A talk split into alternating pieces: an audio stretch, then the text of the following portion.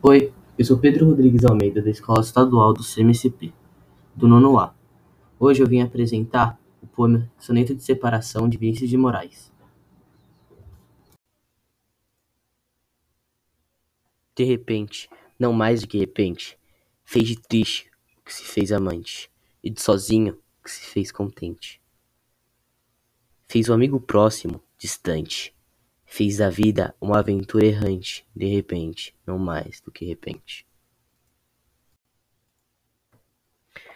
De repente do riso, fez o pranto, silencioso e branco como a bruma, e das bocas unidas fez a espuma, e das mãos espalmadas fez o espanto.